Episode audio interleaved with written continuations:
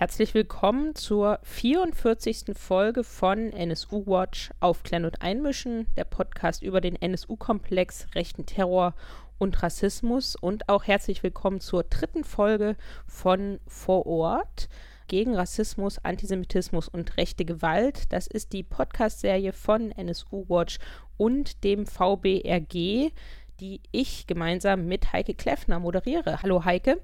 Hallo. Wir hatten in der letzten Folge von Vor Ort, als wir nach Hessen geschaut haben, am Ende gesagt, wir würden in dieser Folge nach Sachsen-Anhalt schauen. Da haben wir uns anders entschieden, weil wir mit der Folge zu Sachsen-Anhalt noch warten wollten, bis die Anklageschrift des Generalbundesanwalts zum rechtsterroristischen Attentat von Halle veröffentlicht ist, beziehungsweise die Anklage erhoben ist. Und deswegen schauen wir stattdessen in das Nachbarland von Sachsen-Anhalt, nämlich nach Sachsen.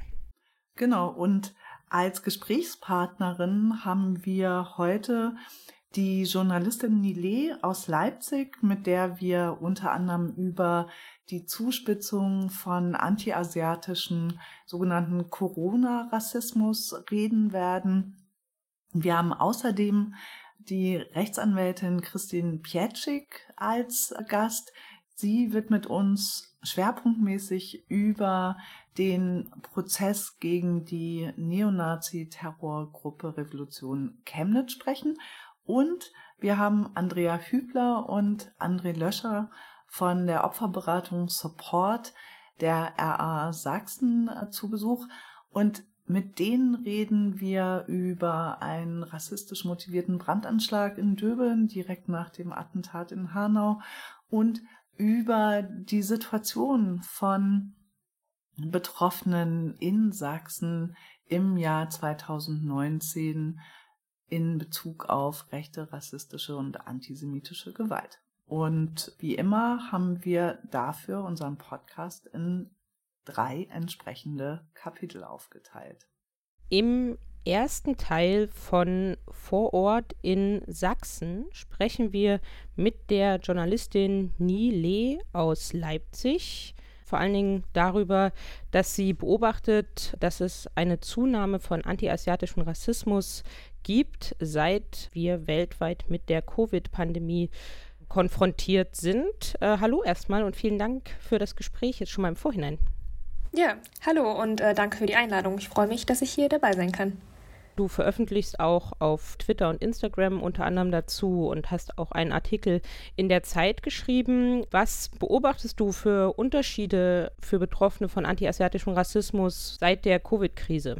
Seit das Coronavirus ausgebrochen ist, haben viele asiatische Menschen, aber vor allem auch asiatisch gelesene Menschen Rassismus erfahren Sie werden unter Generalverdacht gestellt, Virusinfizierte zu sein. Das heißt also, dass sie einfach aufgrund ihrer Ethnizität stigmatisiert werden. Und ich würde sagen, dass das so richtig in Deutschland anfing Anfang Februar.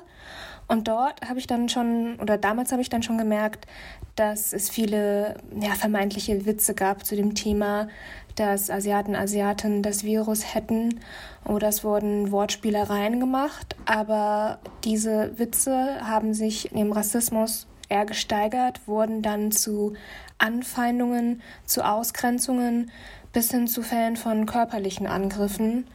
Und es ist eben auch dazu gekommen, dass viele asiatische Menschen Angst haben, in der Öffentlichkeit zu sein, weil diese Anfeindungen und diese Beschuldigung, krank zu sein, Corona zu haben, das zu übertragen, dass das einfach überall passieren kann.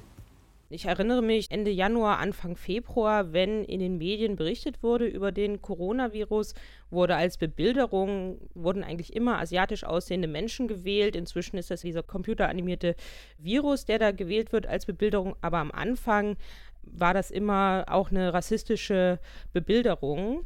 Das heißt, das war also schon sehr viel früher spürbar, bevor überhaupt das jetzt das Hauptthema geworden ist. Also ich würde leider sagen, dass diese Bebilderung, die durchaus auch Stereotype fördern kann, nicht aufgehört hat. Es ist oftmals so, dass egal welches Medium, wenn es um das Coronavirus geht, Bilder verwendet werden von Asiaten, Asiatinnen, die Mundschutz tragen. Und das ist dahingehend gefährlich, weil es halt bei den Leuten weiterhin diese Assoziation fördert. Coronavirus, wird übertragen von Asiaten, Asiatinnen und die tragen den Mundschutz, weil die bestimmt krank sind. Und eigentlich stimmt das ja alles so zusammen überhaupt gar nicht. Und diese Assoziation Mundschutz, krank sein ist dahingehend auch gefährlich, weil eigentlich ja gerade daran gearbeitet wird, dass Menschen aus Höflichkeit, aus Rücksicht vor, andre, also vor anderen den Mundschutz tragen sollten. Und indem man diese Bilder weiterhin verwendet, spielt man halt sehr in diesen Rassismus rein. Gibt es eigentlich aus deiner Perspektive und aus der Perspektive von anderen Betroffenen ein Muster, sowohl in den rassistischen Stereotypen, denen diese Berichterstattung folgt, als auch in den Anfeindungen und Angriffen, denen als asiatisch gelesene Menschen derzeit ausgesetzt sind? Ich würde auf jeden Fall sagen, dass es da ein Muster gibt, denn diesen Corona-Rassismus, wie ich das mal genannt habe, da sind viele alte Stereotype gegenüber Asiaten, Asiatinnen drin. Zum Beispiel, dass ja, Asiaten, Asiatinnen allgemein dreckig sind und dass sie unhygienisch sind und eben ja komisches Zeug essen und das sogar in so eine gewisse Unzivilisiertheit mündet. Und das merkt man ja auch immer wieder, also diesen vermeintlichen kulturellen Bezug, der natürlich keiner ist, sondern Rassismus, das merkt man immer wieder, dass das die Grundlage ist, wenn es halt um rassistische Anfeindung mit dem Coronavirus geht. Die Argumentationslinie in Anführungszeichen ist dann eben so, ja, die unzivilisierten Asiaten, Asiaten essen alle komisches Zeug, sind unsauber, haben deshalb das Virus und jetzt hat sich das Virus so schnell ausgebreitet und deshalb, weil die halt ja dreckig unhygienisch sind, muss die ganze Welt mit diesem Virus kämpfen. Und das ist natürlich eine falsche Assoziation. Und siehst du darin auch geschichtliche Kontinuitäten? Tatsächlich gibt es in dem Rassismus auch eine geschichtliche Kontinuität. Das hat sich vor allem auch in medialen Berichten gezeigt. Anfang Februar wurde in Frankreich Peril Jaune getitelt, das heißt die gelbe Gefahr, The Yellow Peril. Und dieses Narrativ der gelben Gefahr hat seinen Ursprung in der Kolonialzeit, tatsächlich in Frankreich auch selbst, und wurde von den europäischen Kolonialmächten und den USA verwendet, um Angst gegenüber Chinesen direkt zu schüren. Also der Ursprung darin liegt, dass man Angst hatte, dass China die westliche Vormachtstellung in der Welt gefährden könnte. Und aus dem Grund hat man dann Chinesen, Chinesen als Wilde, als Horde, als Meute dargestellt, die eben auch ja in Europa einfallen könnte. Und es gibt nicht so viele Fälle, wo das halt so direkt benutzt worden ist, aber auf diesem Titelblatt in Frankreich war es ja wirklich das gezielte Wording. Also man hat wirklich Peril Jaune genauso benutzt, gelbe Gefahr, wie es halt in der Kolonialzeit der Fall war. Und der Bezug natürlich ist jetzt auch wieder damals die Chinesen, die halt wild einfallen, heute die Chinesen mit ihrem Virus, die die ganze Welt bedrohen. Und in welcher Form begegnet Betroffenen diese Form von Corona-Rassismus oder antiasiatischem Rassismus? Also ist das was, was vor allen Dingen offline oder vor allen Dingen online stattfindet? Sind das Beleidigungen oder welche Formen erlebst du, welche Formen erleben andere? Ähm, der Corona-Rassismus hat mittlerweile wirklich alle möglichen Formen angenommen. Und am Anfang war es so, dass vor allem viele Witze gemacht worden sind, also vermeintliche Witze, die halt auch darauf basiert haben, dass man dachte, ja, alles Asiatische hat mit dem Coronavirus zu tun. Das war sowas wie, ja, statt Kung Fu halt Kung Flu zu sagen oder warum gehst du noch asiatisch essen, will mir kein Virus wegholen, so mh, mm, ja unterschwellige an Anführungszeichen Witze. Aber das war noch die mildeste Form, denn das hat sich schnell zu Ausgrenzungen entwickelt. Und zwar so, dass ähm, viele auch in der Öffentlichkeit ja den Rassismus erfahren haben, dass sich Leute von ihnen in der Bahn weggesetzt haben, also wirklich in der Zeit, als noch kein Social Distancing gab, als noch keine Ausgangssperre gab, aber schon da, dass man halt ja Abstand genommen hat oder wenn Asiaten in, in, im öffentlichen Nahverkehr gesehen worden sind, dass halt Leute den Schal vors Gesicht gezogen haben, einfach genau so getan haben, als würden halt, als würde jeder Asiate, jede Asiatin oder jede Person, die so aussieht, äh, das Virus in sich tragen automatisch. Und dann hat sich das wiederum auch in Ausgrenzungen entwickelt, dass halt ja asiatischen Menschen der Zutritt zu Veranstaltungen verwehrt wurde, dass sie halt an bestimmten ja Gatherings nicht mehr teilnehmen durften. Das war zum Beispiel ein Fall hier in Leipzig. Beim RB Leipzig-Spiel im Stadion gab es eine japanische Gruppe von Fußballfans, die äh, natürlich einfach nur das Spiel genießen wollte. Und diese Menschen sind dem Stadion verwiesen worden, weil es hieß, ja, aus Angst, könnten halt Corona-Infizierte sein, dürfen sie nicht mit teilnehmen. Da zeigt sich das halt auch wieder, aufgrund der Ethnizität wird man stigmatisiert, wird unter Generalverdacht gestellt oder in Berlin gab es einen Fall von einer Musikhochschule, wo allen Asiaten, Asiatinnen von vornherein gesagt wurde, die dürfen nicht teilnehmen. Es müsste fair und gesund zugehen. Und allein aus diesem Ausspruch merkt man ja schon, ah, es muss gesund zugehen oder alle sollen gesund bleiben, alle anderen. Das heißt, dass sie denken, dass Chinesen, Chinesen sowieso krank sind.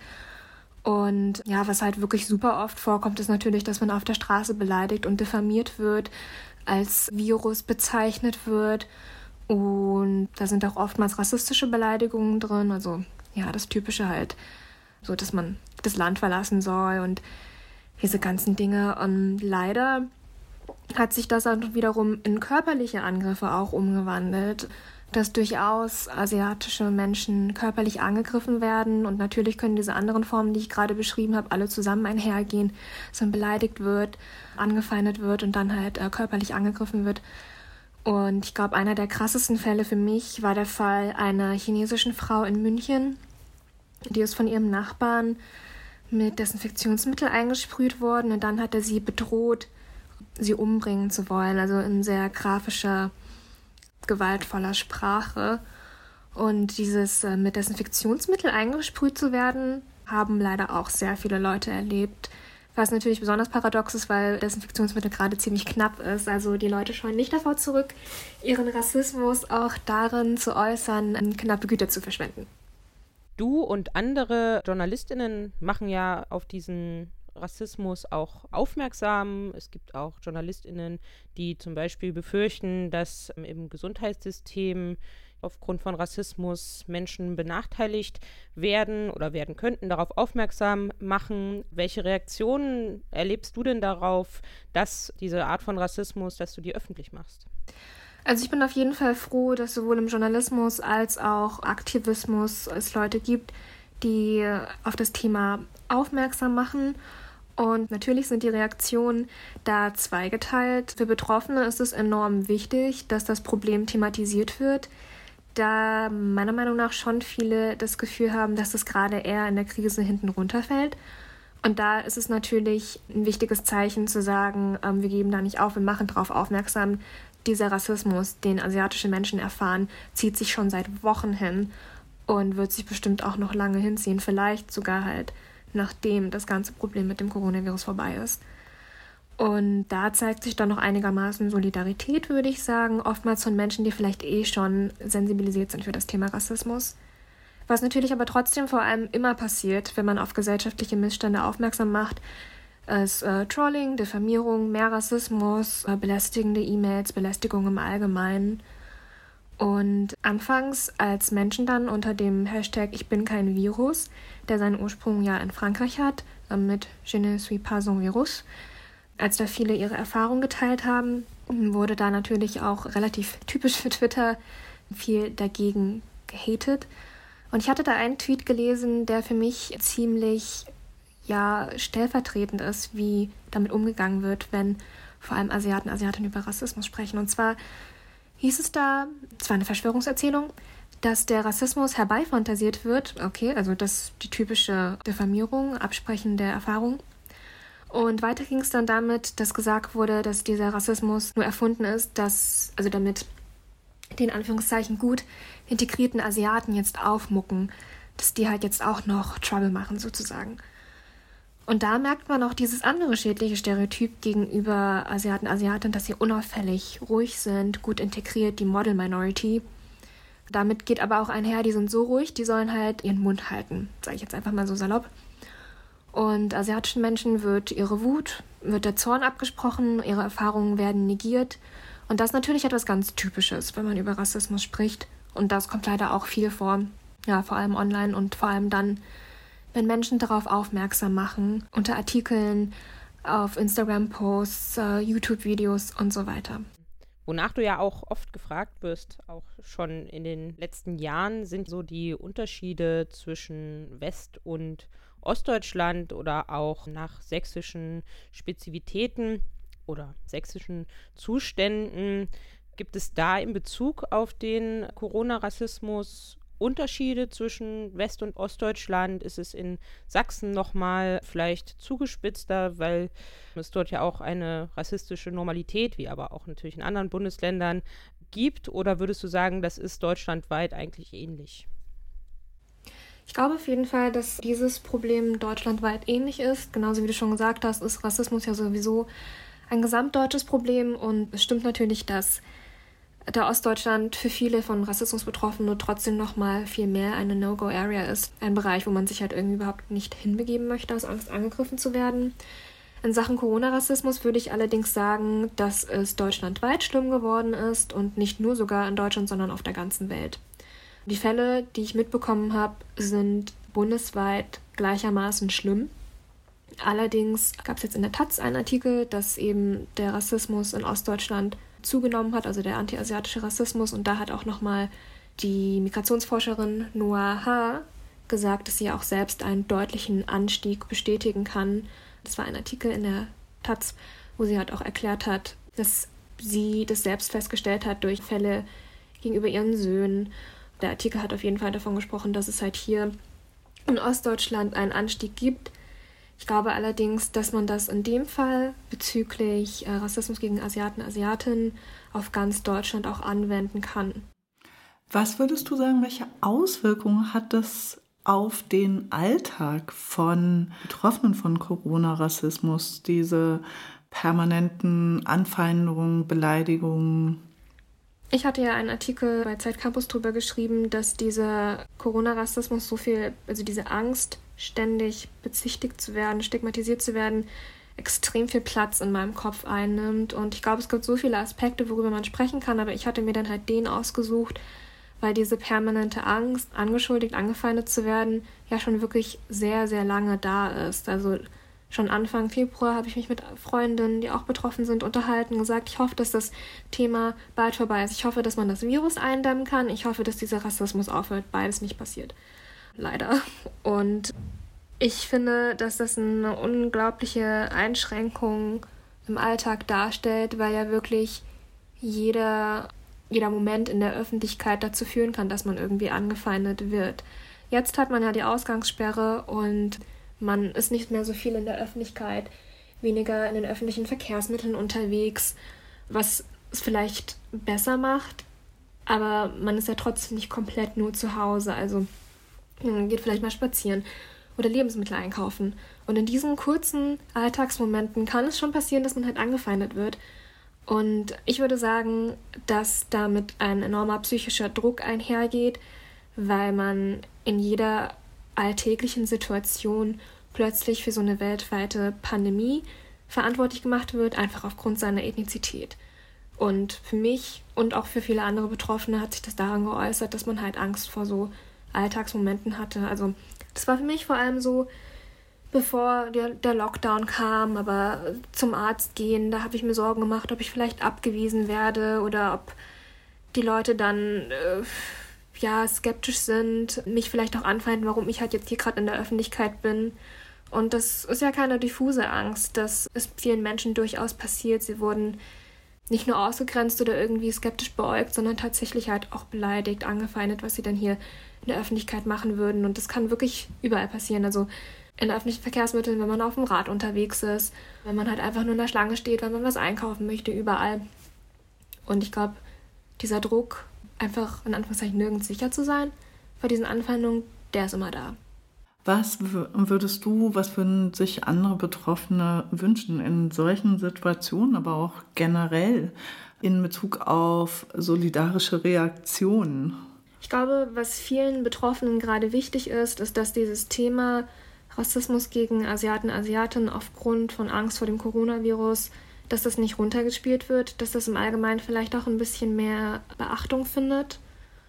Und wenn es um den solidarischen Umgang geht, dann finde ich es immer wichtig, egal worum es geht bei Rassismus, dass man zuhört und dass man vor allem nicht Erfahrungen abspricht. Also allgemein, selbst wenn es gut gemeint sollte, kommt ja viel sowas wie, ja, so ein Arschloch, so ein Idiot, einfach ignorieren, nicht dran denken. Und das hilft halt niemandem weiter, denn man denkt natürlich daran. Und das war halt nicht nur ein idiotischer Ausspruch, sondern da steckt ja wirklich Diskriminierung dahinter. Man sollte ähm, diese Sorgen ernst nehmen. Und man sollte auch nicht sowas sagen wie, ja, jetzt gerade im Moment, während der Corona-Krise sind ja sowieso alle gereizt. Also Angst vor Ansteckung, gereizt sein, das ist alles keine Rechtfertigung dafür, rassistisch zu werden. Und wie immer, wenn man Anfeindungen mitbekommen sollte, dann sollte man die Betroffenen fragen, ob sie Hilfe brauchen, ob man da ja irgendwie bereitstehen kann.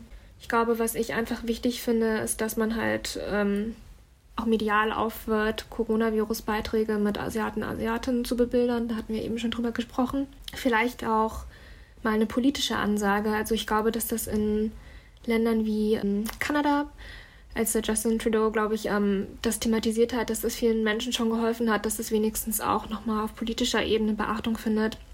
Ich glaube durchaus, dass ähm, Jens Spahn da mal ganz kurz was erwähnt hat, aber das ist schon wieder so ein bisschen her. Solche Dinge sind sehr wichtig, generell mehr Sensibilität. Da habe ich gleich eine kleine Anekdote oder ein Beispiel. Es gab ja diesen Wir vs. Virus Hackathon und da hat eine asiatisch-deutsche Teilnehmerin, Vicky heißt sie, eine Plattform gegründet, die Betroffenen von antiasiatischem Rassismus zu Zeiten von Corona helfen soll. Und ihr Projekt wurde von der Jury nicht für eine Förderung ausgewählt, was prinzipiell halt vielleicht eigentlich okay ist. Also es war halt ein Wettbewerb. Andererseits hat es mich persönlich enttäuscht, weil so eine Plattform für viele Menschen gerade durchaus hilfreich wäre. Und das hätte auch gezeigt, dass das Thema ernst genommen wird, weil die Corona-Krise natürlich uns alle betrifft und, und uns allen auch Verunsicherung auslöst. Aber für die, die von Corona-Rassismus betroffen sind, kommt dann nochmal so, ein, so eine extra Layer im Endeffekt hinzu. Man hat Angst vor Ansteckungen, man hat halt Angst äh, vor dem Virus an sich, man hat aber auch Angst, für dieses Virus überhaupt ständig verantwortlich gemacht zu werden. Und das hält jetzt gerade auch schon ziemlich lange an. Ich selbst kann mich nicht daran erinnern, wann es mal eine Zeit gab, wo man halt so direkt speziell antiasiatischen Rassismus ähm, erfahren hat. Und natürlich wiegt es schwer, für so eine weltweite Pandemie aufgrund seines Aussehens, aufgrund seiner Ethnizität verantwortlich gemacht zu werden. Also ich fand es nochmal wichtig zu betonen, dass es durchaus Hilfe gibt für Menschen, die halt jetzt auch Rassismus erfahren. Natürlich gibt es das immer, aber speziell äh, zum Thema Corona Rassismus möchte ich immer betonen, dass man da nicht alleine steht und dass es Hilfe und Strukturen gibt. Und zwar kann man sich nach einem Vorfall, nach einer Attacke, einem Angriff ein Gedächtnisprotokoll machen. Und falls man zur Polizei gehen möchte, muss man das auch nicht alleine, denn da gibt es Beratungsstellen, also Support, also RAA Sachsen. Und da kann man ja sich online beraten lassen oder auch übers Telefon. Also es wird halt ganz nach den eigenen Bedürfnissen angepasst und da wird einem auch geholfen, wie man halt weiter verfahren kann. Mir ist es immer wichtig zu sagen, dass halt niemand mit diesem Problem alleine steht. Und dann gibt es auch noch hier in Leipzig direkt chronik.le, die ja dokumentieren diskriminierende Vorfälle hier in Leipzig und in der Umgebung. Und auch da kann man sich melden um den einen eigenen Fall ja, archivieren zu lassen, damit halt auch so eine Statistik oder nicht Statistik, aber wenigstens eine Liste von Fällen entsteht. Ja, man ist nicht alleine mit dem Problem. Das machen leider gerade sehr viele durch, aber auch sehr viele Leute möchten helfen, können professionell helfen. Ja, herzlichen Dank für dieses Gespräch, Nie, und vor allen Dingen herzlichen Dank für deine wichtige Arbeit. Ohne das wären wir, glaube ich, alle viel weniger informiert und hätten viel weniger Aufmerksamkeit dafür. Viel Kraft. Ja, danke für deine lieben Worte. Auch ich sage danke an eure großartige Arbeit beim VBRG, bei NSU Watch. Das schätze ich sehr, das schätzen viele andere sehr und ja, bin froh, dass wir dieses gute und auch solidarische Gespräch hatten. Dankeschön. Wir erleben in Deutschland und in Sachsen immer wieder solche rassistischen Zuspitzungen, wie wir sie gerade mit der Journalistin Nile besprochen haben. Und aus der rassistischen Zuspitzung im September 2018 nach dem Mord an Daniel H. in Chemnitz, dem große rechte Aufmärsche folgten, an denen unter anderem auch die mutmaßlichen Mörder von Walter Lübcke, Stefan Ernst und Markus H. teilnahmen, folgte die Festnahme der Gruppe Revolution Chemnitz wegen der Gründung einer terroristischen Vereinigung und im zweiten Teil von Vor Ort in Sachsen sprechen wir mit der Rechtsanwältin Christine Bierczyk. Sie war Vertreterin der Nebenklage im Prozess gegen Revolution Chemnitz, der vor ein paar Wochen zu Ende gegangen ist. Alle dort Verurteilten haben Revision gegen das Urteil eingelegt und mit ihr sprechen wir jetzt über diesen Prozess. Meine allererste Frage an dich, Christine, ist vor allem, mir scheint, dass der Prozess viel weniger wahrgenommen worden ist als andere Rechtsterrorismusprozesse.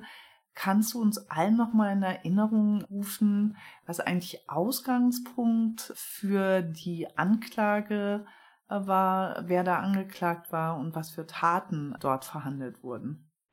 Also Ausgangspunkt für das ganze Verfahren war eigentlich ein rassistischer Übergriff auf der Schlossteichinsel in Chemnitz am 14. September 2018. Da kam es, wie man im Nachhinein wusste, dazu, dass die Gruppe um die Angeklagten, also sowohl die Angeklagten im Revolution Chemnitz-Prozess als auch weitere Personen der rechten Szene, zuerst Jagd auf so eine Gruppe Jugendlicher an der Schlossteichinsel gemacht haben und dann umgedreht sind, sind zu einer Gruppe von offensichtlich nicht biodeutsch zu lesenden Personen gegangen, haben die umstellt. Dann kam aber schon die Polizei, hat sie also gestört, sie sind geflüchtet. Beim Flüchten hat einer aus der Gruppe eine Flasche nach meinem Mandanten geworfen, der auch am Hinterkopf verletzt worden ist. Sie sind gestellt worden von der Polizei, die haben das aufgenommen als Landfriedensbruch und Körperverletzung. Und als die Handys dann beschlagnahmt worden sind im Zuge der Ermittlungen, zu diesem Landfriedensbruch hat man da auf diesen Handys einen Chat gefunden, in dem acht Personen waren. Und in diesem Chat hat der jetzt nunmehr verurteilte Redelsführer sehr offen darüber gesprochen, wie er seine Umsturzpläne, für die er die Zeit gekommen sah, also wir reden ja auch über die Zeit, in der es diese rassistischen Demonstrationen in Chemnitz gab, die sehr groß waren als angebliche Reaktion auf den Mord an Daniel Hill, die so einen Schulterschluss dargestellt haben, also wo sich Personen aus der rechten Hooligan-Szene, aus der militanten Nazi-Szene, aber auch AfD und Pro-Chemnitz äh, zusammengefunden haben. Also es war eine der breitesten Mobilisierungen des gesamten rechten Spektrums. Da hat der Redelsführer dann gesagt, jetzt ist die Zeit gekommen, hat dann auch so Parallelen gezogen zu dem Erstarken der NSDAP und war dann der Meinung, jetzt wäre der Zeitpunkt, eine Gruppe zu bilden, die sich bewaffnen solle und dann am 3. Oktober 2018 in Berlin den Umsturz vorantreiben solle, und zwar mit Morden, die dann der linken Szene in die Schuhe geschoben werden sollten und dann dazu führen sollten, dass die Polizei zunächst in der Verwirrung für die rechte Szene mit agiert und sie dann den Umsturz planen können. Dieser Chat ist also gefunden worden auf den Handys. Die sächsischen Behörden haben relativ schnell reagiert, haben das dann dem GBA vorgelegt, also dem Generalbundesanwalt, und der hat gesagt, das reicht uns aus, das ist eine terroristische Vereinigung und hat die dann angeklagt. Das Besondere war, dass wir im Gegensatz zu anderen, auch bereits verurteilten rechtsterroristischen Gruppen in Sachsen hier Personen hatten, die tatsächlich schon sehr, sehr lange und auch schon organisiert in der rechten Szene unterwegs waren. Also wir hatten einen Angeklagten, der bereits verurteilt war wegen der Mitgliedschaft in der Gruppierung Sturm 34. Also Leute, die A, schon auf eine gute Vernetzung, auf eine militante Praxis und auf Repressionserfahrung zurückgreifen konnten. Jetzt erinnere ich das zumindest so, dass Revolution Chemnitz ja sich auch deutlich auf das Terrornetzwerk des nationalsozialistischen Untergrunds bezogen hat in seinen Plänen. Und vielleicht kannst du auch noch mal was zu tatsächlich dieser Idee von sogenannten False Flag Aktionen sagen und dem Ausmaß der Bewaffnung. Also reden wir hier von Leuten, die das alles nur wie, muss man ja leider sagen, tausende andere militante Neonazis die Vorstellung vom Tag X hatten?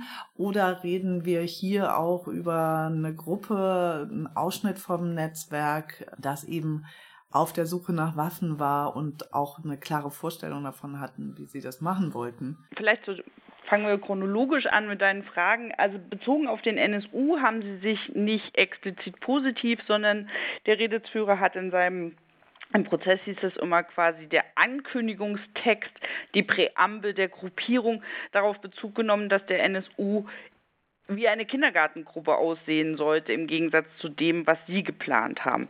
Das war tatsächlich die einzige Bezugnahme des, äh, auf den NSU, den diese Gruppierung hatte. Also einfach zu sagen, wir werden das noch deutlicher, noch heftiger, noch tödlicher machen als der NSU. Anders kann man das ja nicht interpretieren, was auch Sinn macht, wenn in den Plänen quasi ein gewaltsamer Umsturz mit so konnte man es nur interpretieren, Schießereien auf offener Straße. Also keine, keine Einzelmorde, sondern tatsächlich flächendeckendere tödliche Angriffe gestartet werden sollten. Die Vorstellung, dass man erstmal zumindest Verwirrung stiften sollte unter den Sicherheitsbehörden, um diesen Umsturz vorantreiben zu können, kam daraus, dass die Angeklagten die Vorstellung hatten, nach dem, was in Hamburg zum G20-Gipfel passiert ist, ist die Stimmung so anti-links, so, so kritisch gegenüber linken Mobilisierungen, dass man das ausnutzen könnte und sagen könnte, wenn es so deutlichen, ich sage es jetzt mal salopp,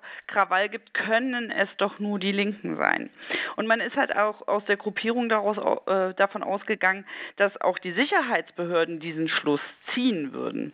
Also das, was man daraus mitnehmen kann, ist A, dass das schon eine gewisse Art von Planung, ob das zutreffend ist und ob das eingetreten wäre, sei mal dahingestellt. Aber sie hatten eine gewisse Planung, sie hatten offensichtlich diese Strategie der False Flag Aktion für sich entdeckt, was ja jetzt auch keine Seltenheit ist. Also wir wissen es aus dem OSS-Verfahren, auch dort wurden Anschläge als False Flag Aktion, jetzt vielleicht nicht unbedingt von Linken, aber da wollte man ja auch Anschläge so aussehen lassen, als ob sie von Islamisten begangen worden wären. Wir kennen den Moscheebomber, der Bekennerschreiben auf Indie Media links unten hochgeladen hat, um zu sagen, die Bombenanschläge, die er gemacht gemacht hat, seien linke Aktionen gewesen. Also das ist schon eine Strategie, die weit verbreitet ist in der rechten Szene und die aber viel mehr auch über das Agieren der Sicherheitsbehörden, vor allen Dingen das öffentliche Agieren der Sicherheitsbehörden aussagt.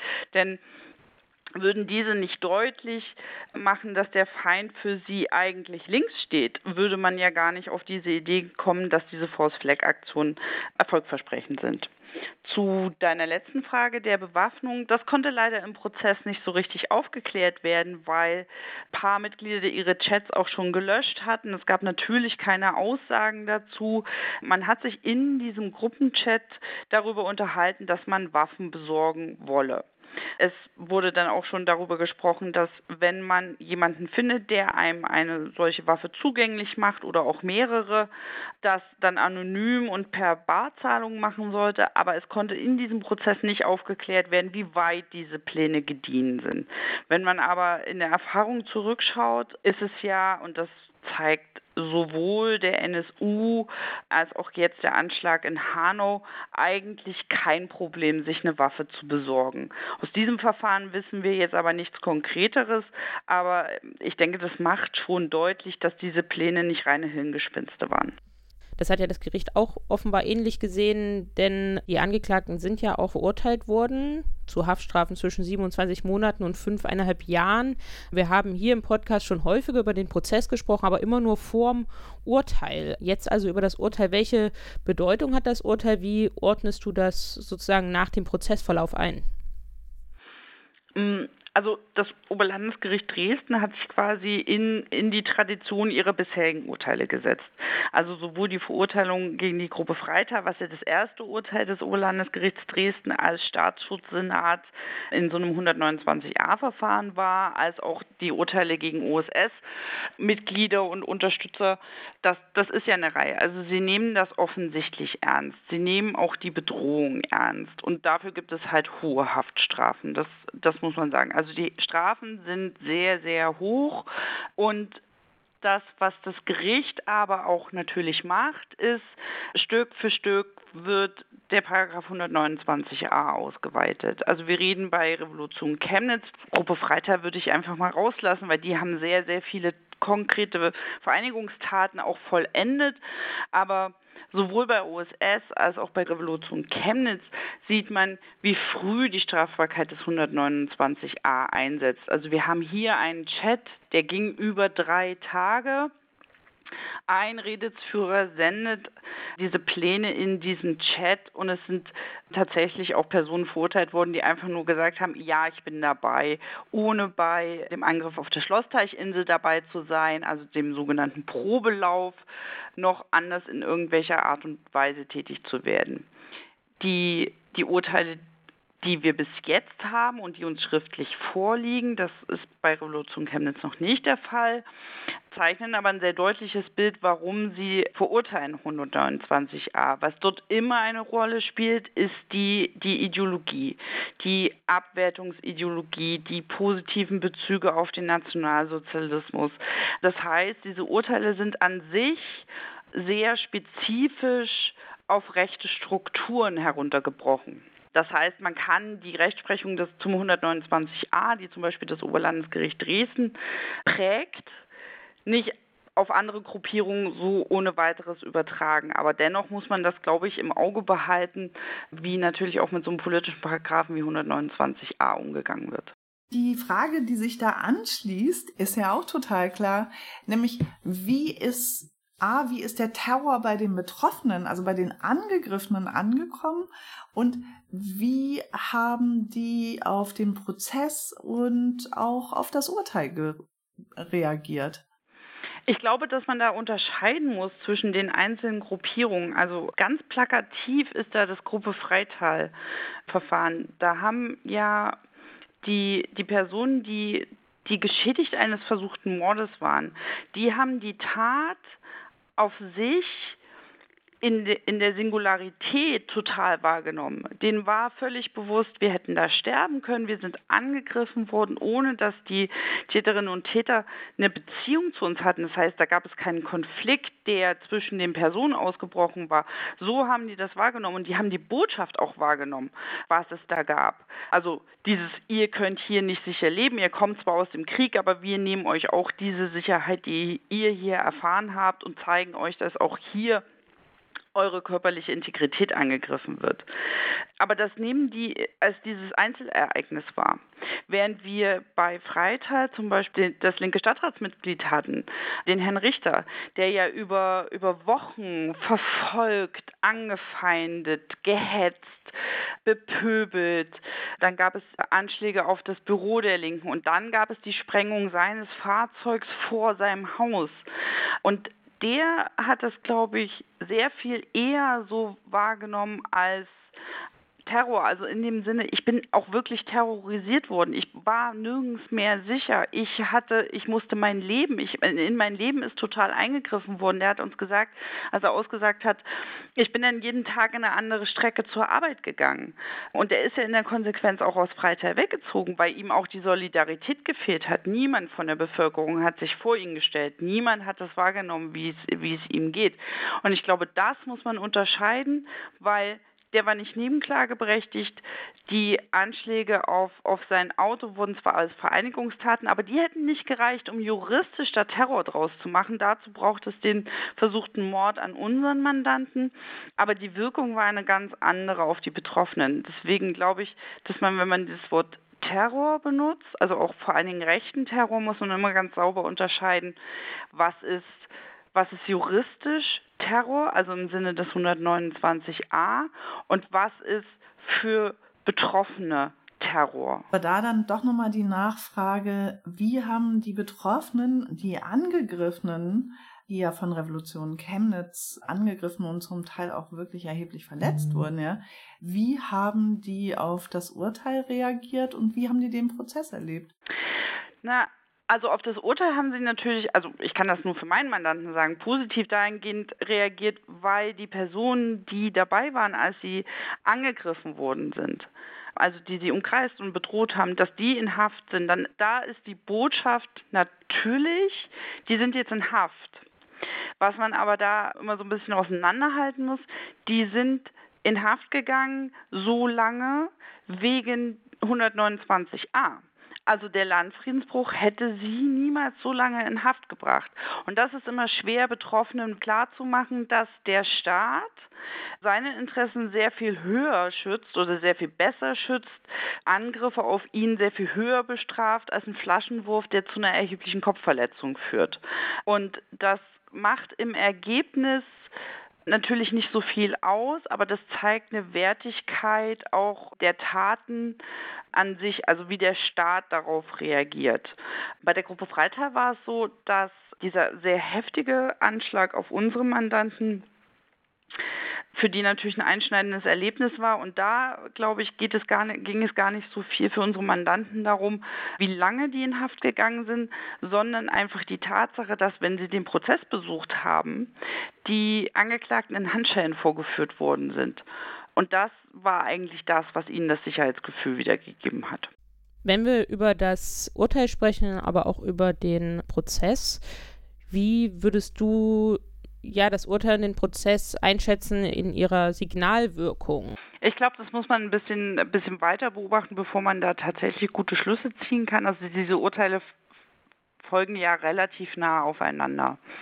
Ich glaube, dass Inhaftierungen sehr größte Signalwirkung auf die Szene haben im Moment, weil wenn wir uns Revolution Chemnitz angucken, dann hat ja die Inhaftierung dieser Gruppe und die Nachricht, dass der GBA da eingeschritten ist, das hat ja die Situation erstmal befriedet. Was man bei den Angeklagten und auch aus diesen Chats, die ja sehr vielfältig da in diesen Akten immer vorhanden sind, rauslesen kann, ist, sie sehen sich ja antagonistisch zum Staat. Also sie rechnen damit, dass der Staat sie bekämpft. Das ist also das ist ja etwas anderes bei Gruppe Freitag gewesen als bei Revolution Chemnitz. Revolution Chemnitz hat mit der Repression gerechnet und sehen sich eher in der Tradition, dass also ich meine jetzt mal den platten Vergleich, der ja auch da gezogen worden ist, ja, Hitler war ja auch vorher in Haft. Das ist eine andere Situation als zum Beispiel bei der Gruppe Freital, die ja gar nicht antagonistisch zum Staat standen. Die haben sich ja in einem Abwehrkampf gewähnt, den sie stellvertretend für den Staat geführt haben. Und das ist etwas anderes. Bei der Gruppe Freital gab es noch so eine Signalwirkung in vor allen Dingen diese Nein zum Heimmobilisierungsszene hinein, weil die dann gesehen haben, so, na, der Staat, der nimmt das anders wahr. Wir führen hier keinen Stellvertreterkrieg, sondern der Staat stellt sich antagonistisch zu uns und Revolution Chemnitz, die rechnen mit, mit der Repression. Aber die rechnen halt immer nur mit der Repression des Staates, um sich, also als Staat vor ihnen zu schützen. Und die Strafverfolgung hinsichtlich des Angriffs auf andersdenkende Migrantinnen und Migranten oder sozialdarwinistische Taten oder homophobe Taten, das nehmen die tatsächlich nicht wahr.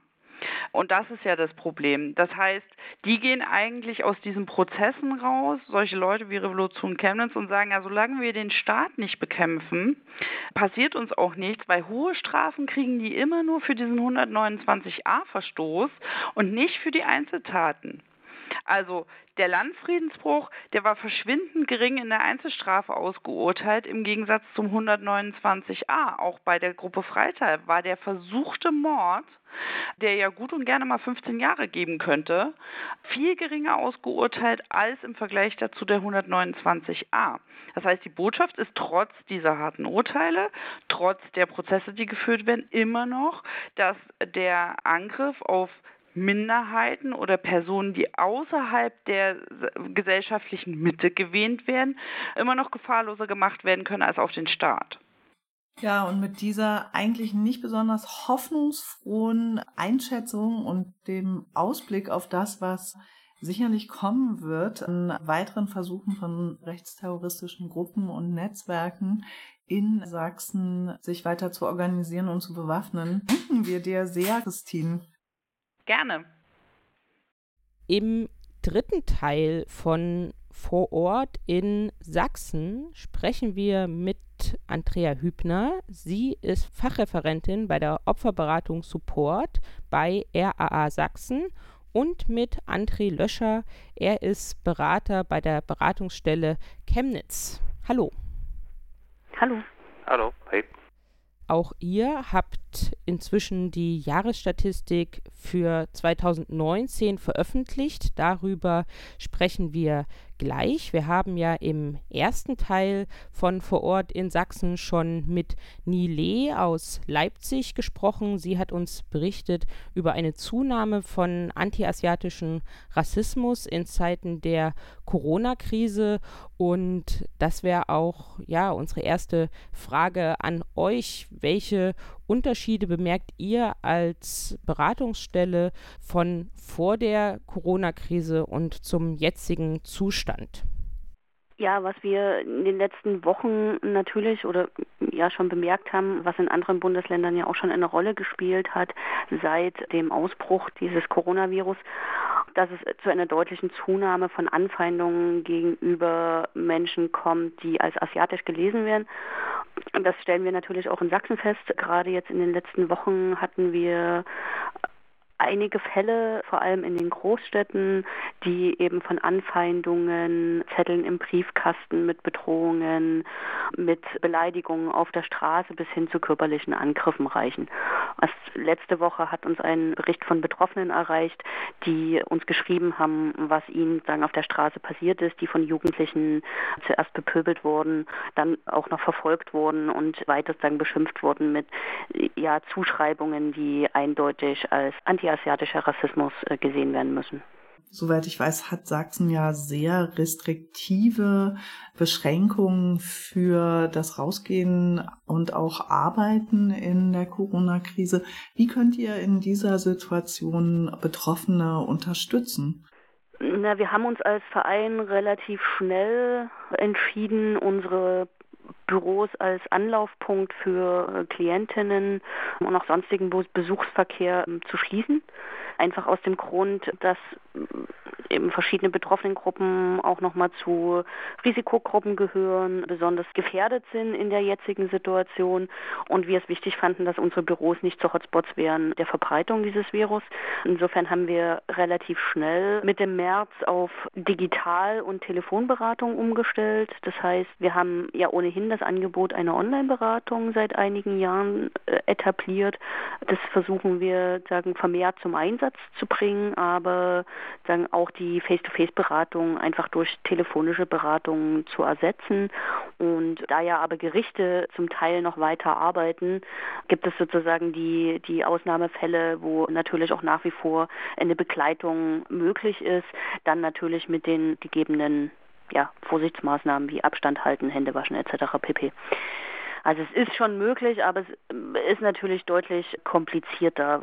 Also die Beratungen laufen weiter und was man sagen kann, es ist, dauert manche Sachen einfach ein Stück länger oder so, gerade wenn man jetzt Formulare ausdruckt, unterschreiben, ne, das, das passiert alles auf dem Postweg. Das geht sozusagen dann ein bisschen länger hin und her. Ansonsten sind wir dank auch von Dolmetscherdiensten, die sowohl Video als auch normal am Telefon Videotelefonkonferenzen übersetzen können, weiterhin gut in der Lage, Beratungen durchzuführen, auch Erstberatungen, die ja dennoch manchmal ein bisschen komplizierter sind oder mehr Zeit benötigen. So können wir erstmal gut arbeiten. Die rassistisch motivierten Angriffe und Anfeindungen gegen Menschen, die als asiatisch gelesen werden, kommen ja in einer Situation, in der rassistische Gewalt immer noch alltäglich ist in Sachsen.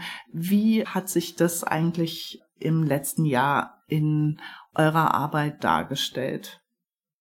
Also wenn man sich das letzte Jahr 2019 in Sachsen anschaut, schaut, ist auf den ersten Blick erstmal festzustellen, dass es im Vergleich zum Vorjahr, also 2018, einen deutlichen Rückgang gab um knapp 30 Prozent. Also wir hatten ja im Jahr 2018 317 Angriffe gezählt und jetzt im Jahr 2019 226. Und das ist auf den ersten Blick erstmal, aha, ein Rückgang. Dann ist es ja, im Grunde muss man ja sagen, dass es besser wird. Wenn man sich die Zahlen dann genauer anschaut und vor allem in einem längeren Zeitverlauf anschaut, ist der Eindruck dann schon wieder etwas anders und muss ein Stück weit anders eingeordnet werden. Heißt, wenn wir uns die letzten zehn Jahre in Sachsen angucken, haben wir tatsächlich ein wirklich erschreckendes Normalmaß an rechten Gewalttaten, also Normalmaß in Anführungsstrichen, von so zwischen 220 und 240 Angriffen im Jahr. Und genau in dem Feld bewegt sich jetzt eben auch wieder das Jahr 2019. Der deutliche Rückgang ist dem, also im Vergleich zu 2018 ist sozusagen weniger mit einem Rückgang als solches zu erklären, sondern eher mit einem Peak im Jahr 2018 aufgrund der Ereignisse im Sommer in Chemnitz also die rassistischen Ausschreitungen, die dort infolge einer Gewalttat zum Stadtfest in Chemnitz stattgefunden haben über mehrere Tage, woraus ja dann auch die jetzt als Terrorgruppe verurteilte Revolution Chemnitz hervorgegangen ist. Also das müssen wir sozusagen als Folie sehen, um zu verstehen, dass dieser Rückgang, den wir 2019 hatten in rassistisch und rechtsmotivierten Angriffen, eben keinesfalls irgendein Grund zur Entwarnung ist, sondern vielmehr so ein erschreckendes Normalmaß an rechter Gewalt Gewalt in Sachsen widerspiegelt. Jetzt sprecht ihr von einer sächsischen Normalität. Was verbirgt sich hinter diesen ganz normalen Zahlen, äh, die ja übersetzt bedeuten, quasi jeden zweiten Tag wird ein Mensch in Sachsen aus rassistischen oder rechten Motiven angegriffen? Also es lässt sich zum Beispiel feststellen, dass die Angriffe zu zwei Dritteln rassistisch motiviert sind. Also das ist nach wie vor jetzt seit Jahren, seit 2013 das dominierende Tatmotiv. Die meisten Taten werden eben aus Rassismus verübt. Es sind in der Regel Körperverletzungsdelikte, sowohl einfache Körperverletzungen als auch gefährliche Körperverletzungen, die schwerpunktmäßig in den Großstädten Dresden und Leipzig sowie Chemnitz stattfinden und im Landkreis Leipzig beispielsweise oder im Landkreis Bautzen die nach wie vor Schwerpunkte im Vergleich darstellen. Und dabei handelt es sich tatsächlich um ja so Angriffe im öffentlichen Raum, auf der Straße oder an der Haltestelle oder in der Tram, also in der Straßenbahn, wo äh, solche Angriffe stattfinden. Oder äh, aber auch, wie beispielsweise im Landkreis Bautzen, wo wir nach wie vor die Situation haben, jetzt schon seit Jahren von einer recht regen um, organisierten Neonazi-Szene, von eher jungen Menschen, die immer wieder auffällig werden, wo es zum Beispiel im letzten Jahr auch den Versuch gab, ein Kulturfestival, das Bautzen in Bautzen anzugreifen, die dann eben auch in einer Gruppenstärke von 20 bis 30 jungen Erwachsenen sagen auflaufen und versuchen dort Menschen im Umfeld anzugreifen. Also wo wir sagen auch mit so nach wie vor mit solchen organisierten oder Taten eher aus einem organisierten Nazispektrum zu tun haben. Es gab im letzten Jahr vor allem zu solchen Ereignissen, wo viele Menschen zusammenkommen, beispielsweise Stadtfeste. Also Sommer ist immer eine Jahreszeit, wo Angriffe wiederum zunehmen, wo vermehrt auf Stadtfesten wie jetzt in Krimmer, aber auch im Landkreis Nordsachsen gab es ähnliche Ereignisse, wo geflüchtete Menschen angegriffen wurden bzw. verfolgt wurden von den Tätern und vom Stadtfest gejagt wurden. Also solche Ereignisse finden statt. Ein besonders erschreckendes Phänomen, will ich sagen, ähm, beobachten wir jetzt seit einigen, äh, seit zwei, drei Jahren, was auch ein bundesweiter Trend gewesen ist, eine deutliche Zunahme von Angriffen auf Kindern. Das ist in Sachsen wieder zurückgegangen, findet aber nach wie vor statt und ist insofern hervorzuheben, als dass Angriffe auf Kinder, besonders kleine Kinder, ja gerade für eine besondere Verrohung sprechen, die ja mit so einem Tatmotiv wie Rassismus auch immer mit einhergeht. Und ein besonders erschreckendes Beispiel ist da im letzten Jahr im Dezember in Dresden gewesen, als ein älterer Mann einfach auf dem Gehweg kam ihm eine Mutter mit einem kleinen Kind, drei Jahre auf dem Dreirad entgegen, die sozusagen in seinen Augen nicht deutsch gewesen sind und er hat das Kind vom Dreirad getreten. Also ein dreijähriges Kind von einem erwachsenen Mann, was besonders drastisch eben zeigt, wohin Rassismus führen kann, nämlich dass nicht mal vor kleinen Kindern Halt gemacht wird. Und das zeigt nochmal dieses erschreckende Ausmaß und vor allem auch nochmal eine solche Normalisierung von rassistischem Hass. Ihr als Beratungsstelle in Sachsen, was nehmt ihr wahr? Welche Auswirkungen haben diese Angriffe auf die Betroffenen? Ihr seht ja die Nachwirkungen, die die Angriffe haben, aber die vielleicht auch behördliches Handeln haben. Was habt ihr da in der letzten Zeit wahrgenommen?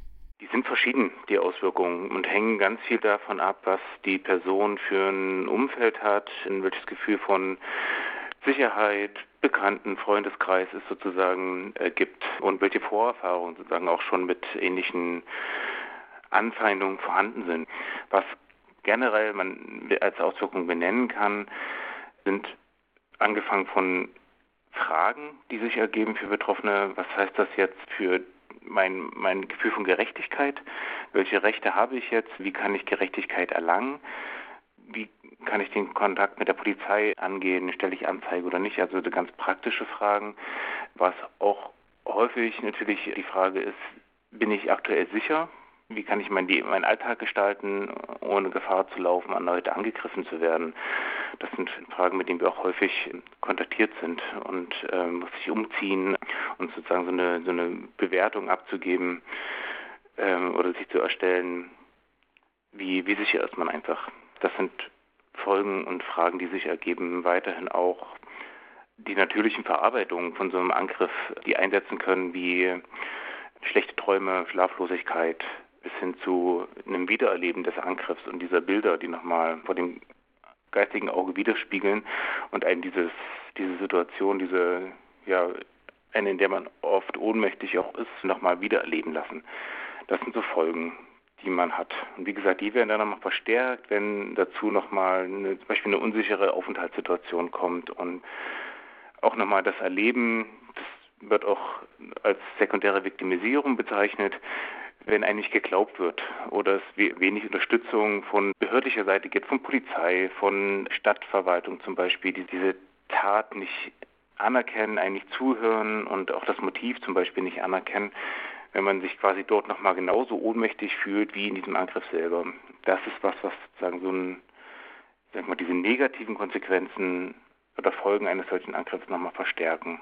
Gibt es aus dem letzten Jahr oder aus eurer Beratungspraxis auch Erfahrungen, die ihr als Positivbeispiele benennen könnt? Also wo sich Kommunen oder Nachbarschaften mit Betroffenen solidarisiert haben und sich äh, eine Situation auch verändert hat. Ja, sowas es auch. Also da zeigt sich Situationen, die sich zeigt, wie, wie auch man von behördlicher Seite äh, agieren kann. Mir fällt dazu mal ein Beispiel ein, das ist auch in, in Freiberg, das ist in Mittelsachsen, so eine mittelgroße Stadt. Dort gab es Brandanschläge auf mehrere Dönerimbisse. Und was dort sehr positiv war, dass der Bürgermeister einfach zwei Tage danach in den Imbissen vorbeikam und Unterstützung angeboten hat.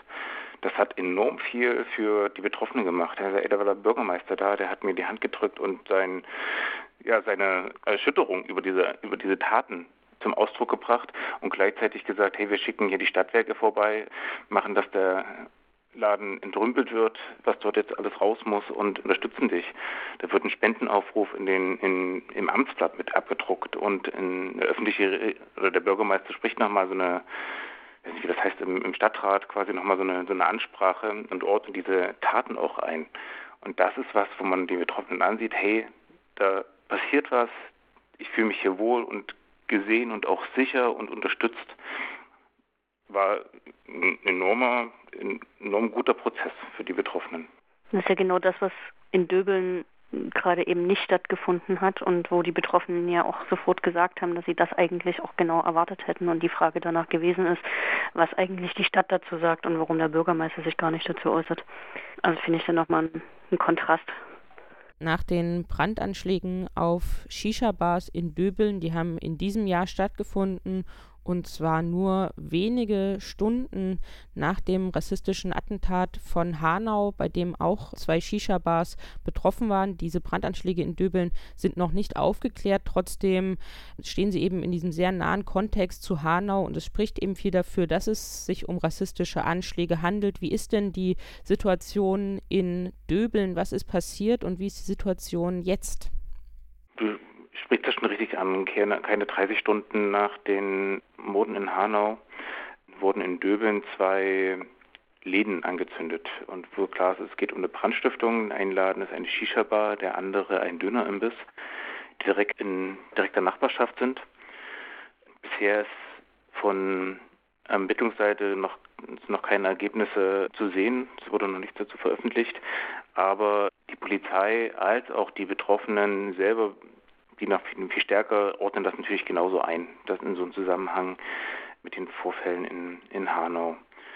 Konkret heißt das für die Betroffenen, gerade von dem Dönerimbiss, dass dort durch die, dort wurde ein Feuer im Keller gelegt, durch die ähm, Brand, Rauch und Rußentwicklung der gesamte Laden in einer großen Rußwolke versenkt war und sämtliche Lebensmittel und äh, Materialien, die in Kontakt sagen, mit diesen Rußpartikeln gelangt sind, ausgetauscht werden mussten. Zudem entstand noch ein Schaden an, an den Wasserrohren, wodurch sagen auch der, der Laden so schnell nicht aufmachen konnte.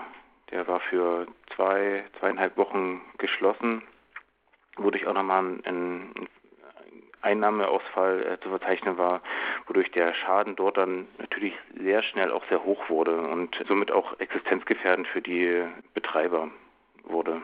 In der Shisha-Bar gelang ebenso Rauch in den, in den, in den Gastraum, wodurch auch dieser nicht aufgemacht werden konnte und natürlich dort auch das Mobiliar, was nach, nach Rauch roch, alles erstmal ordentlich gereinigt werden musste und auch dadurch schon ein enormer Schaden entstanden ist. Die Betroffenen, das vielleicht noch, haben auch relativ schnell reagiert und häufig ist es, also beachtlich in dem Moment war, dass für die, für die das Wichtigste war, zu sagen, hey, wir hätten gern Unterstützung von der Stadt. Hier kam niemand vorbei, hat sich gemeldet und hat das entsprechend eingeordnet und hat Bedauern über solche Vorfälle ausgedrückt. Das ist das, was die zuerst benannt haben. Und das finde ich schon sehr beachtlich. Wenn das sozusagen auch oben aufliegt, heißt auch dort ist eigentlich auch ganz klar sozusagen der Bedarf da dass man sich hier solidarisiert und auch bei den Betroffenen ist und schaut, wie man die unterstützen kann. Hat euch das überrascht, dass die Stadt sich nicht bei den Betroffenen gemeldet hat? Wie muss man sich die Situation insgesamt in Döbeln vorstellen? Schwierig zu beantworten, die Frage. Aus dem Grund, wenn man ja selber sozusagen auch natürlich eher aus so einer Beraterposition heraus eigentlich erstmal sehr empathisch ist. Das heißt, wenn was Schlimmes passiert, bin ich erstmal da und gehe hin und drücke aus, dass es was Schlimmes passiert ist und dass es man Unterstützung anbietet. Das ist, ohne dass man erstmal schaut, dass es passiert oder dass eine Brandstiftung passiert, ist noch nicht aufgeklärt. Es steht im Raum, dass es in einem Zusammenhang mit den Vorfällen in Hanau steht. Aber grundsätzlich sind zwei Geschäfte in Döbeln angezündet worden. Da geht man als Bürgermeister doch hin und meldet sich mal dort und fragt, ob man irgendwas tun kann. Das ist was, was man erstmal erwartet. Da braucht es noch keine große Einordnung. Ne? Das ist erstmal so basal. Das kann ich nicht verstehen. So, da, da fehlt mir es absolut an einem Verständnis, warum sowas nicht passiert. Dass so eine Einordnung in, in rassistisch motivierte Brandstiftung nicht passiert, das ist was, wo ich in den elf Jahren, in denen ich diesen Job hier in Sachsen schon mache, eher zurückhaltend mit meiner Erwartung geworden bin. Das ist mal ausgenommen von diesem Beispiel, äh, Beispiel in Freiberg sehr selten passiert. Oft reagiert man mit einer sehr hohen Zurückhaltung oder einer klaren Abwehr dieser, dieser Beschreibung oder einen, einen Verweis auf die laufenden Ermittlungen und möchte diese erstmal abwarten. Von daher überrascht das nicht. Wenn man sich zudem noch in Döbeln umschaut, wie der Bürgermeister dort auch Initiativen, die ganz klar rechte Strukturen in, in der Stadt, in der Gemeinde, Kommune benennen und sich dort politisch und kulturell dagegen positionieren. Genannt sei auch das Treibhaus Döbeln zum Beispiel. Ist ein Leuchtturmprojekt. diese werden sozusagen erfahren sehr wenig Unterstützung bis hin zu klaren Aktionen, wo man, die man, ja, wo einfach Steine in den Weg gelegt werden, dass diese Initiativen weiter ihre Arbeit gut machen können. In dem Rahmen ordnen sich solche, solche Vorfälle und solches Nichtstun, Aussitzen auch nochmal anders ein. Ich würde noch ganz da an der Stelle nochmal ergänzen und noch nochmal zurückgreifen auf die Frage vorhin, was das mit Betroffenen macht, weil worauf, glaube ich, eine Stadt oder Offizielle in einer Stadt tatsächlich auch mit reagieren müssten, wäre ja allein schon die, dieses Gefühl der Verunsicherung, also der Möglichkeit, dass die Taten jetzt diese Brandanschläge in Döbeln in solchen Hintergrund haben könnten und dass sie in Verbindung mit solchen Ereignissen wie in Hanau stehen. Weil das blendet komplett aus, dass natürlich alleine diese, diese Ereignisse, diese, diese Anschläge in Halle oder in Hanau natürlich etwas mit den Betroffenen und potenziell Betroffenen, also die, die sich sagen, damit angesprochen fühlen und auch angesprochen werden sollen von den Tätern, dass es eine enorme Verunsicherung auslöst und eine zusätzliche Bedrohungssituation, egal in welchem Bundesland sie sind. Deswegen sagen auch solche Zahlen wie jetzt unsere Statistik 2019 eben auch nur bedingt etwas aus, weil dieses Verunsicherungsgefühl macht ja nicht vor irgendwelchen Landesgrenzen halt, sondern die Wirkung von Hanau und von Halle zeigt sich natürlich auch in Sachsen und gerade vor dem Hintergrund von erfahrenem Alltagsrassismus, Beleidigungen, Bedrohung bis hin eben zu solchen Taten wie in Döbeln. Und darauf muss eben auch mit reagiert werden. Also dieses Gefühl ernst zu nehmen, egal welchen Hintergrund oder Ermittlungsstand die ganze Geschichte hat. Das möchte ich auch unterstreichen. Also gerade auch in Döbeln kann man das nochmal sagen. Der Geschäftsinhaber der Shisha-Bar sagt auch in seinem Freundeskreis von Leuten, er sagt, die haben auch Migrationserfahrung und in Döbeln ein Geschäft haben, sagen auch, die überlegen ganz ja diese Läden zu schließen, weil sie einfach Angst haben. Ne? Also dieses, das sagen so eine Wirkung auch von rechter Gewalt generell, dass sie in, in, in die Gruppe, jeweiligen betroffenen Gruppe ausstrahlt. Und das war auch hier deutlich zu spüren in diesen Aussagen des Geschäftsinhabers. Und dort muss ganz klar von Seiten der Behörden auch Solidarität gezeigt werden und seit dann ist man dran und man kümmert sich und gibt Schutz. Was können wir tun? Konkret zu Döbeln, um dort nochmal zurückzukommen, ist am, am besten Solidarität zu zeigen, indem man in dem Fall finanziell unterstützt und diese Leute aus dieser Notlage sagen äh, befreien kann oder zumindest den Weg dazu ein bisschen ebnen kann, dort wieder in den, in den möglichst irgendwie in den Alltag zu geraten. Ähm, dort ist ein enormer Schaden entstanden, wo ja unklar ist, inwieweit das durch Versicherungen gedeckt ist, beziehungsweise auch schon klar ist, was nicht gedeckt ist. Das ist was ganz Konkretes, was man tun kann. Und was wir gemacht haben, ist sozusagen diesen, diesen Bedarf, dieses Anliegen in eine kleine Spendenaktion äh, umzumünzen und haben auf Better Place einen Spendenaufruf geschaltet. Den findet man auch auf unserer Website r-sachsen.de oder über Facebook, wo man diese beiden Läden unterstützen kann. Konkret, wenn man vor Ort ist, ist es auch immer ein gutes Zeichen, einfach hinzugehen und zu sagen, hey, ich habe davon gelesen oder gehört, dass das passiert ist. Einfach zu fragen, was man tun kann oder einfach zu sagen, das tut mir übelst leid, dass das passiert ist. Also einfach so eine Solidarität zeigen, sagen, hey, ich, hab, ich sehe das und ich ordne das genauso ein wie du. Das ist schon ein eine ganz konkrete Hilfe, die man leisten kann. Wir haben ja vorhin mit Rechtsanwältin Christine Pietschik gesprochen nach dem Prozess gegen Revolution Chemnitz. Was ist euer Resümee? Hat der Prozess eine Signalwirkung, so ähnlich wie beispielsweise der Prozess gegen die Terrorgruppe Freital oder kommt es bei den Sympathisantinnen der Täterinnen und Täter gar nicht an? Und welche Signalwirkung auf die Betroffenen hat das? Das ist natürlich immer nicht ganz so einfach zu beantworten, also jetzt gerade in der Wirkung auf die Täter.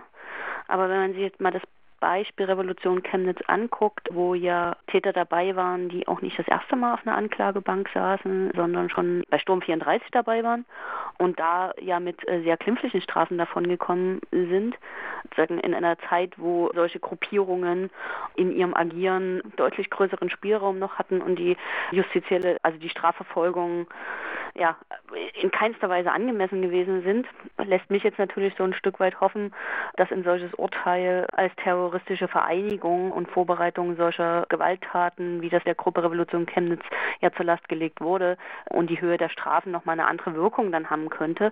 Aber sicher bin ich mir da natürlich nicht. Also gerade bei überzeugten Neonazis ist das natürlich immer so ein Stück weit die Frage. Und da schließt sich natürlich dann unmittelbar die Frage an, ja, wie sieht es denn aber dann mit der Wirkung auf die Betroffenen und auf potenziell Betroffene aus, beziehungsweise auf potenzielle Nachahmungstäter oder auch auf eine Gesellschaft als Ganzes, wo ich mir natürlich schon durch eine solche Strafverfolgung, also ich schon sehe, dass ja damit so ein, ein Signal in Gesellschaft auch gesandt werden soll, um hier ganz deutlich ja eine, eine, eine Linie zu ziehen und deutlich zu machen, dass es eben nicht hingenommen wird.